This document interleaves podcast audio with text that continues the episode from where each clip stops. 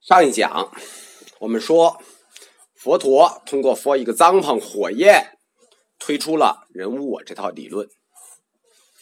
可以说，佛陀对火焰的正确观察和错误解读，得出了一个正确的结论，把十二因缘推出的无常观一步一步的推向了无我观。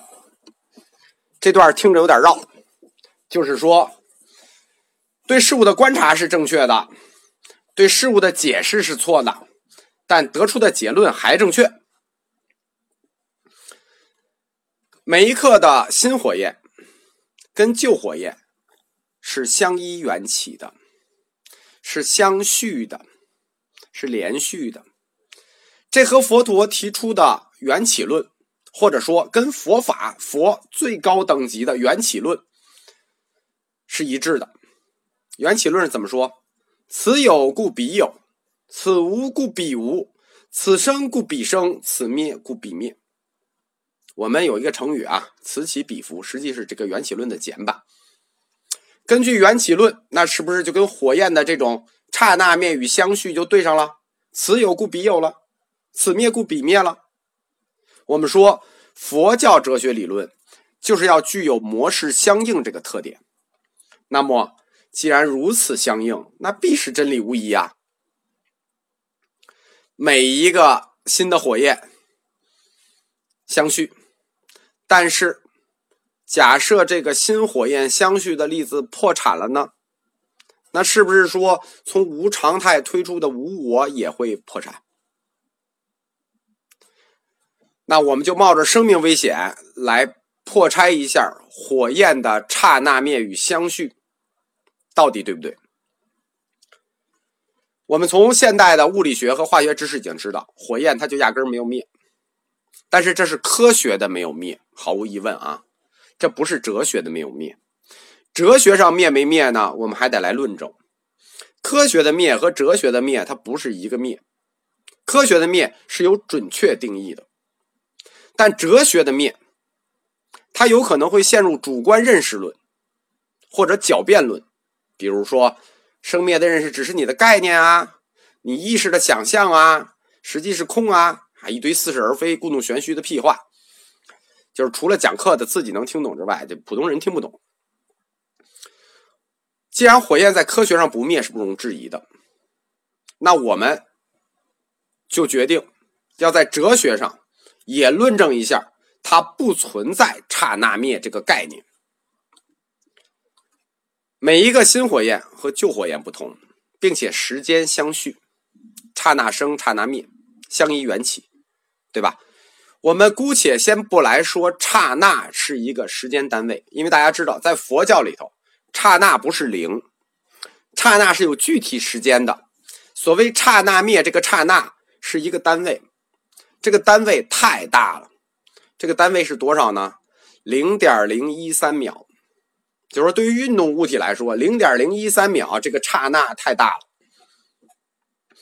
我们给刹那灭做一个补充，为了在哲学上让它更完美一些，我们就不说这个刹那实际是零点零一三秒这个刹那，我们给它一个形容词叫无限小，好吧？既然相续嘛，我们就不要就是就掰扯这个刹那多大，我们就说这个刹那就是无限小，这样是不是？火焰和相续就更完美了，新火焰和旧火焰之间的刹那灭是无限小，更完美了吧？好，即使在这个完美状态下面，我们来解释一下，或者说我们从哲学上来开始否定刹那灭。首先，刹那灭的这个理论依据是缘起论，这个缘起论是阿含经中的两句原则：此起故彼起，此有故彼有。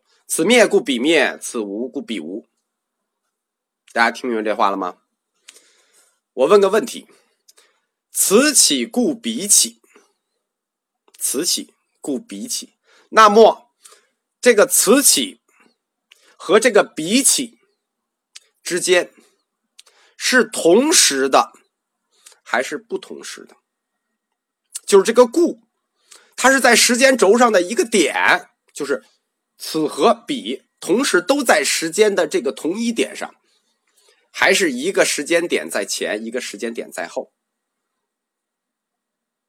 就是我们刚才说的，火焰两者之间是无穷小，新火焰与旧火焰之间是无穷小，还是就是重合？大家记住啊，无穷小和零是两回事儿。相依缘起的逻辑是什么呢？因果相依，既然此起故彼起，必然是因果相依，那么肯定不是一个时间点，因为一个时间点发生的，你告诉我谁是因谁是果？怎么区分因果？他们在同一时间点上缘起的话，你怎么判断因果？那有人会狡辩说互为因果。如果互为因果，生灭是两种不同的状态，同时发生，因为生灭是可观察的事物啊，同时发生。你给我说一下，什么状态叫同时生灭？火焰生好解释，火焰灭好解释，火焰处在一个同时生灭的状态里，怎么解释？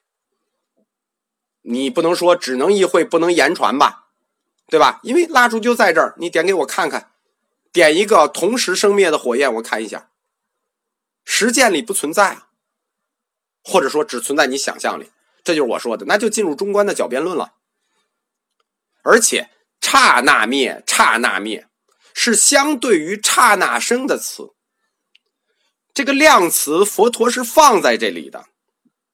刹那如果同时生灭。佛陀不需要说刹那灭，就不需要提相续，因为同时就不存在相续的问题。佛陀只要说同时生灭就完了，对吧？你非要强词夺夺理说说生灭是互为因果的，是无时间间隔的，是零，那就不存在刹那，就不存在相续这个概念。但是佛陀在举火焰的例子，第一个是刹那灭。第二个是相续，你就解释不了第二个了。所以我们可以判断，根据相依缘起的理论，因果一定是有时间先后的，就是此有然后彼有。如果同时此有彼有，那刹那灭就不成立了，就是相续就不成立了。因果之间的这个时间段。它可能很长，比如说今生的因导致来世的果，这个时间段就很长了吧？因果也可能无限的短，就像我们说的刹那灭，我们不说零点零一三秒，我们说无限的短。好，这就我们把相依缘起的理论逻辑理清楚了，什么意思呢？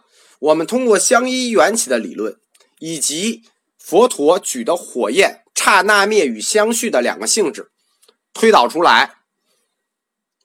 因和果之间是有时间差距的，因和果不是同时发生的。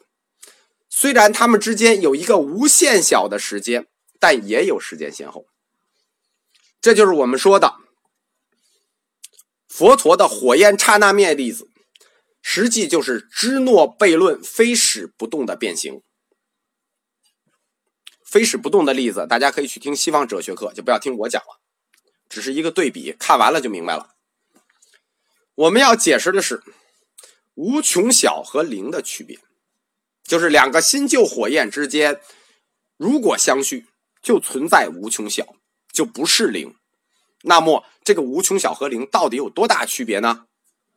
在微积分里头，无穷小的概念是趋近于零，但不等于零。